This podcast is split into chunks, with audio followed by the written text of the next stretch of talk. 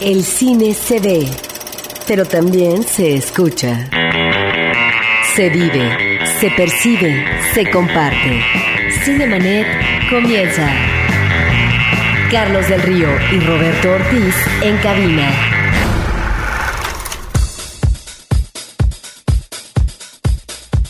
Cinemanet, estamos al micrófono Roberto Ortiz y un servidor Carlos del Río. Estaremos aquí platicando como siempre con ustedes, compartiendo nuestro gusto por el cine. Yo quiero recordar por favor a nuestro público, nosotros contamos con un portal que es www.cinemanet.com.mx, cinemanet.com.mx. Este es el lugar donde nosotros publicamos en el formato de podcast todas y cada una de las entrevistas que tenemos tanto en Horizonte 107.9 FM como también las que hacemos en estudio con programas temáticos. Estamos ya cercanos a los 300 episodios y eh, bueno, finalmente Roberto es de alguna manera un testimonio de la gente con la que hemos platicado, actores, directores, protagonistas de la escena cinematográfica nacional. Sí, me parece muy importante, Carlos, y tenemos uh, otra cuestión muy importante que atender en estos momentos sobre sobre posibilidades alternativas de exhibición cinematográfica. Por supuesto, y para ello el día de hoy nos acompaña Alan Vargas, que es el coordinador del Festival Internacional de Cine de Derechos Humanos, una labor que se está haciendo en coordinación con la Organización de las Naciones Unidas. Nosotros tuvimos hace algún tiempecito, cuando se estaba haciendo toda esta convocatoria, a una persona del alto comisionado que vino aquí a platicar con nosotros y ahora... Alan, muchas gracias por acompañarnos, para que por favor platiques de estas posibilidades de cine que además cuentan, entre otras cosas, con un aspecto maravilloso que es la entrada gratuita. Así es, pues buenos días primero que nada, Roberto Carlos, auditorio. Eh, efectivamente arrancamos el primer Festival Internacional de Cine en Derechos Humanos en el Zócalo. Y bueno, ese, como, como tú bien lo mencionas, el primer festival de cine en derechos humanos que aparte tiene esta calidad de ser gratuito completamente todas las funciones, todos los días que vamos a estar haciendo el festival en las sedes que, vamos a estar llevando a cabo, que es Cinépolis Llana y Cinépolis Perisur, vamos a tener entrada gratuita. ¿Dónde puede consultar el público? A, reserva de que ahorita nos platiques qué tipo de películas vienen, pero sí damos alguna referencia, quizás alguna página de internet, para que el público cheque las posibilidades y horarios. Ya nos dijiste las sedes, pero también, bueno, los días de 7 al 11 Exactamente. de este diciembre y ahí podrán checar los demás datos. Claro que sí, la programación completa la pueden consultar en www.cinepolis.com.mx, diagonal es de todos. Perfecto. www.cinepolis.com.mx, diagonal es de todos. Correcto. Muy bien. Ahora yo preguntaría si este primer Festival Internacional de Cine en Derechos Humanos no tiene como antecedente o eh, tiene eh, algún parentesco con lo que veíamos cada año, una labor que merece aplauso por parte del FICO en eh, su anterior organización, que ahorita va a manejar otro tipo de administración, de tal manera que veíamos ahí también ciclo de derechos humanos y una actividad muy importante. ¿Son cosas diferentes? Sí, completamente distintas somos equipos distintos, conocemos a la gente del FICO, sabemos también del cambio de administración en el FICO, pero nosotros somos una iniciativa independiente, es de Fundación Cinépolis, más otras ocho organizaciones que te menciono rápidamente, como son Ambulante, Amnistía Internacional, la Comisión de Derechos Humanos del Distrito Federal, el Consejo Jurídico para los Derechos Humanos, Cinema Lido, el Festival Internacional de Cine de Morelia, eh, Naciones Unidas en México, el Alto Comisionado, y la Red Internacional para los Derechos Humanos, más patrocinadores que tenemos por ahí también. Ahora, ¿qué nos ofrece este festival en términos de contenido?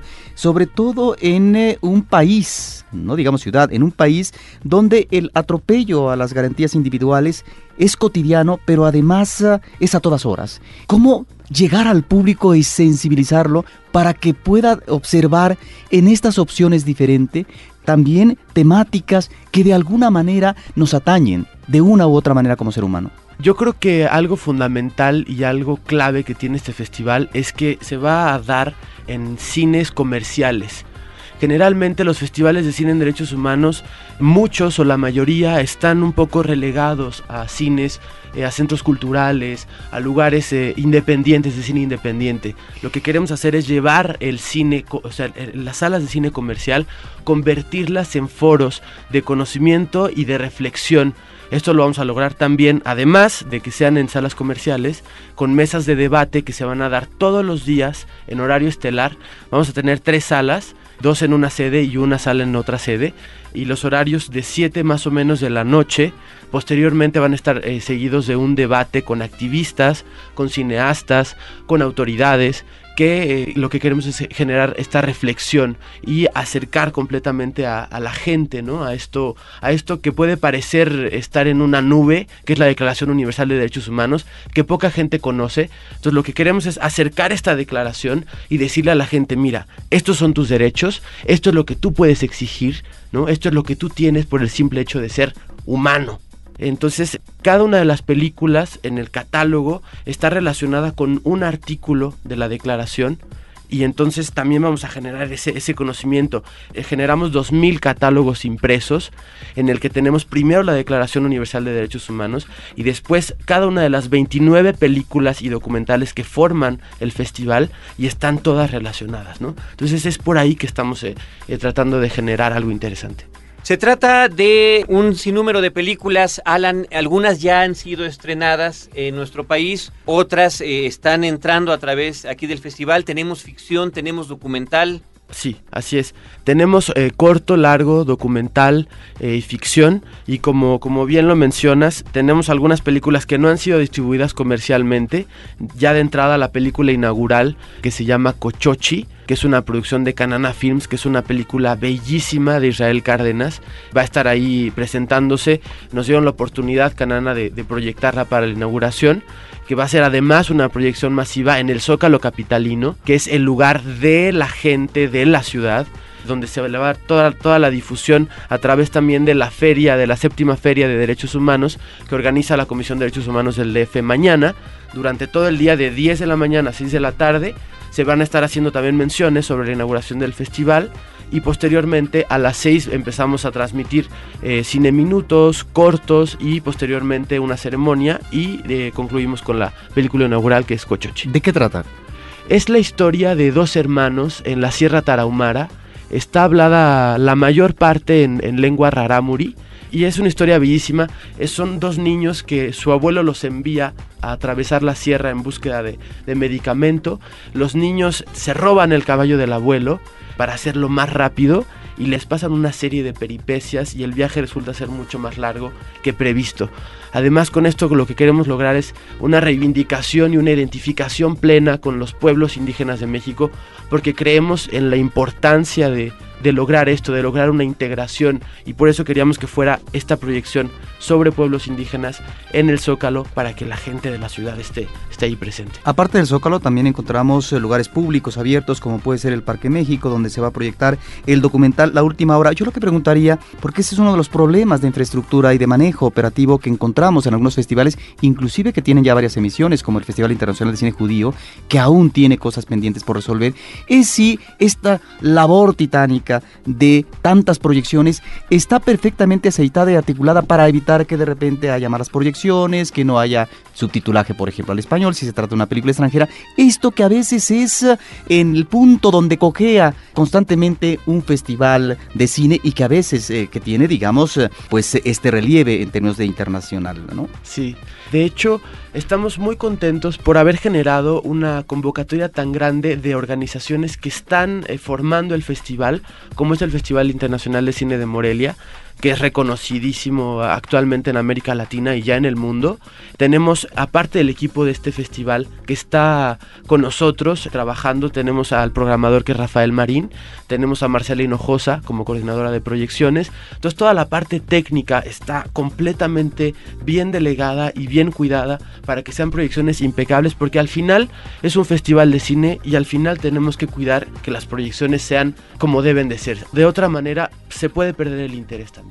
La última hora es ese documental producido y narrado por Leonardo DiCaprio sobre la situación que tiene nuestro planeta en cuestiones de contaminación y demás. Una serie de entrevistas. Eh, la película fue estrenada comercialmente, duró yo creo que Nada. una semana y cachito, Sí, ¿no? dos semanas, sí. Este, y creo que es una muy buena oportunidad para revisitarla. Polémica también la película, podríamos decir que, Mucho. que puede, puede generar distintos puntos de vista a la hora que la vemos, pero es, no deja de ser, Roberto, una película importante donde hay una serie de entrevistas a gentes de diversos niveles donde nos están hablando de la situación, el riesgo que está corriendo nuestro planeta y poniendo, pues, de que ese es el momento, la última hora para salvarlo. Encuentro aquí también, Alan, en el, en el catálogo que nos estás comentando, La Frontera Infinita, esta película estupenda de Juan Manuel Sepúlveda Martínez sobre lo que tiene que ver con la migración.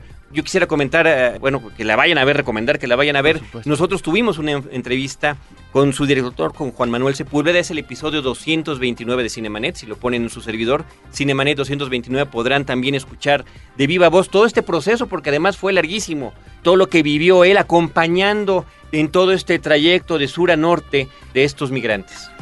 Así es, pues eh, tenemos como este documental La Frontera Infinita que es maravilloso. Tenemos también otras varias películas que son muy interesantes, que tienen temáticas nacionales. Aproximadamente el 60% es temática nacional, como eh, corrupción, como migración, vista desde el punto de, los que se quedan, como de los que se van, los que están en tránsito, los niños. Tenemos también eh, muchos, eh, varios documentales sobre desplazamientos de comunidades rurales, ejidos por transnacionales, todas situaciones que pasan en nuestro país, atropellos, como bien lo mencionabas hace rato Roberto, a los derechos humanos, violaciones por todos lados. El día final, que es el día eh, del Parque México, el día de la clausura, tenemos este día dedicado al derecho humano a un medio ambiente sano. Como bien decías, eh, Carlos, La Última Hora es, es un documental exquisito, quisimos que, que estuviera aquí y tenemos que generar, queremos generar también todo un movimiento eh, generalizado.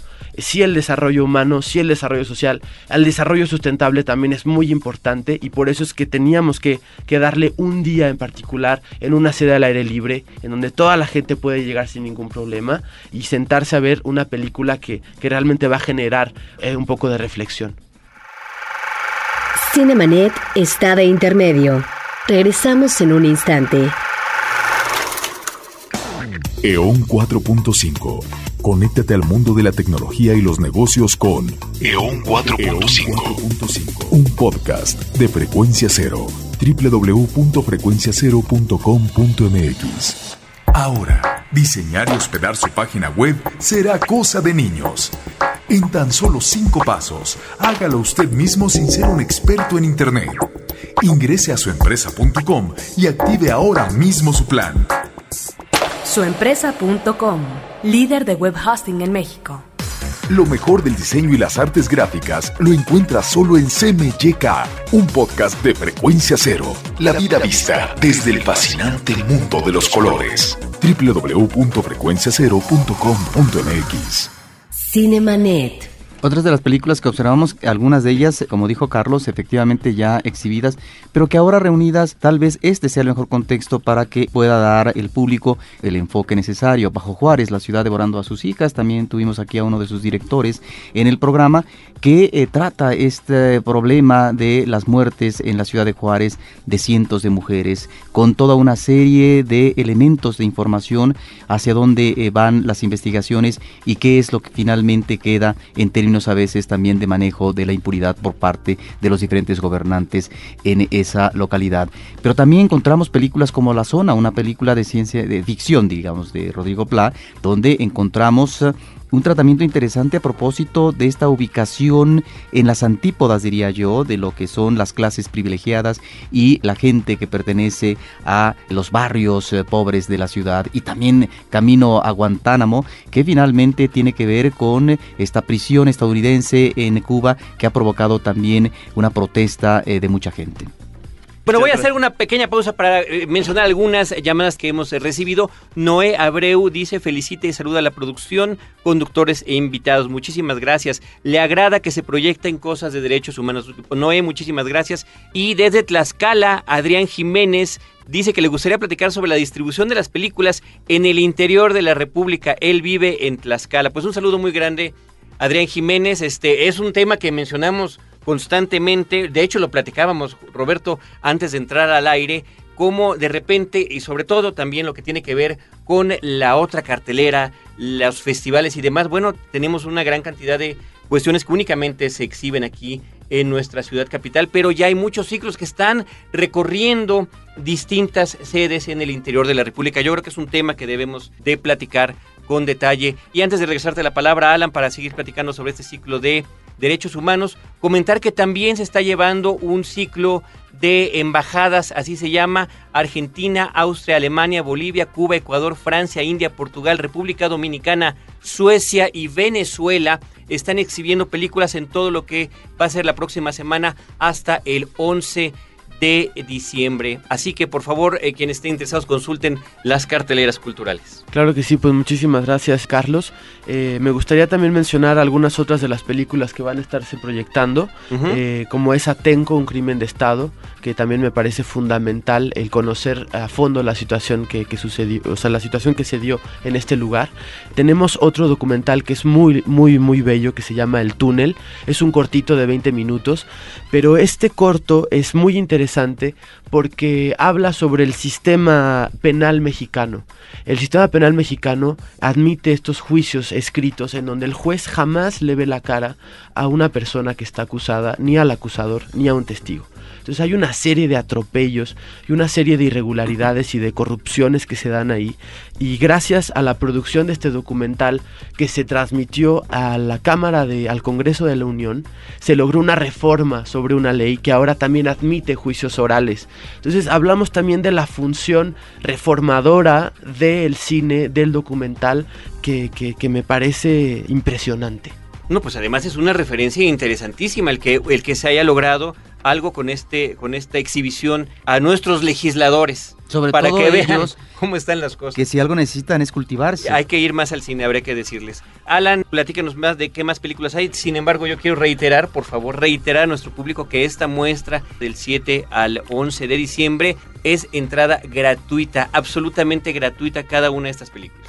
Así es, Carlos. Eh, es bien importante que hagamos de este primer festival un éxito, que lo hagamos nuestro. Nosotros invitamos a todos los capitalinos a que vengan a ver lo que va a suceder, a que vengan y se tomen un par de horas para reflexionar, también para divertirse, porque ten tenemos de todo, no nada más tenemos esta parte de denuncia a los derechos humanos, también tenemos algunos casos de éxito como El túnel, tenemos algunas películas un poco más optimistas, porque si bien la situación de los derechos humanos en México es grave, también hay al algunas cosas y algunas luces por ahí en el camino. ¿no?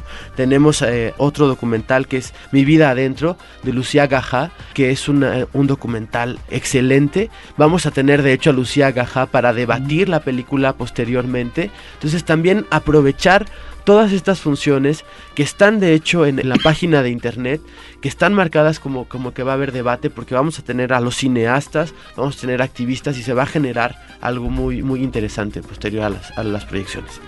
Pues muchísimas gracias, Alan. Por último, te suplico le reiteres a nuestro público en dónde pueden encontrar los horarios de transmisión y le, los títulos de las películas que integran esta muestra del 7 al 11 de diciembre. Claro que sí, es nuevamente www www.cinepolis.com.mx diagonal es de todos. Los esperamos a todos, es un festival para todos, completamente incluyente, así que háganlo, háganlo suyo. Estimado Alan, muchísimas gracias. Alan Vargas es el coordinador del Festival Internacional de Cine de Derechos Humanos. Creo, Roberto, que es importante e interesante que tengamos este tipo de eh, comentarios y de eh, pues que el, que público se entere de lo que está pasando y de estas películas y de estos ciclos y de lo que significan. Alan, muchísimas gracias. Nosotros estamos ya a punto de despedirnos y queremos agradecer también a todo nuestro público por habernos escuchado, por habernos acompañado y por haber compartido como siempre el placer de la experiencia cinematográfica. Agradecemos por supuesto a todo nuestro equipo de producción, la postproducción de Cinemanet de nuestros programas en eh, formato de podcast es de Abel Cobos y la producción de este programa corre a cargo de Paulina Villavicencio y de Celeste North. Desde estos micrófonos, Roberto Ortiz y un servidor Carlos del Río, les agradecemos que nos acompañen. Nos vamos a despedir con música de película de quién es el Portaligas de Fito Páez, que aparece en la película del mismo nombre, que es parte del de ciclo de las embajadas, muestra cinematográfica de las embajadas de 12 países, de quién es el Portaligas de Fito Páez. Nosotros les agradecemos su presencia y los esperamos con cine, cine y más cine.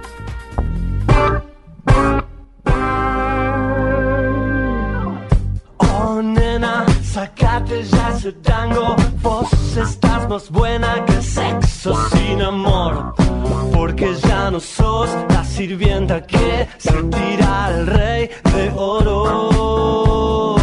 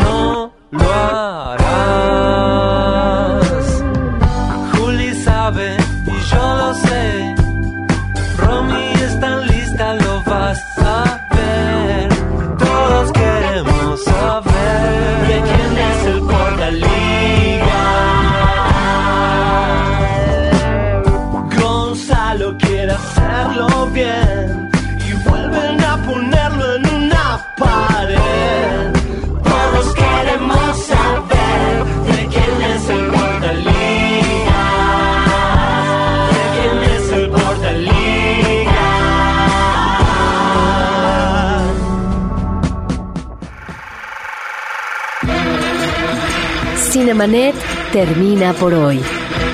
Más cine en Cinemanet. Frecuencia cero.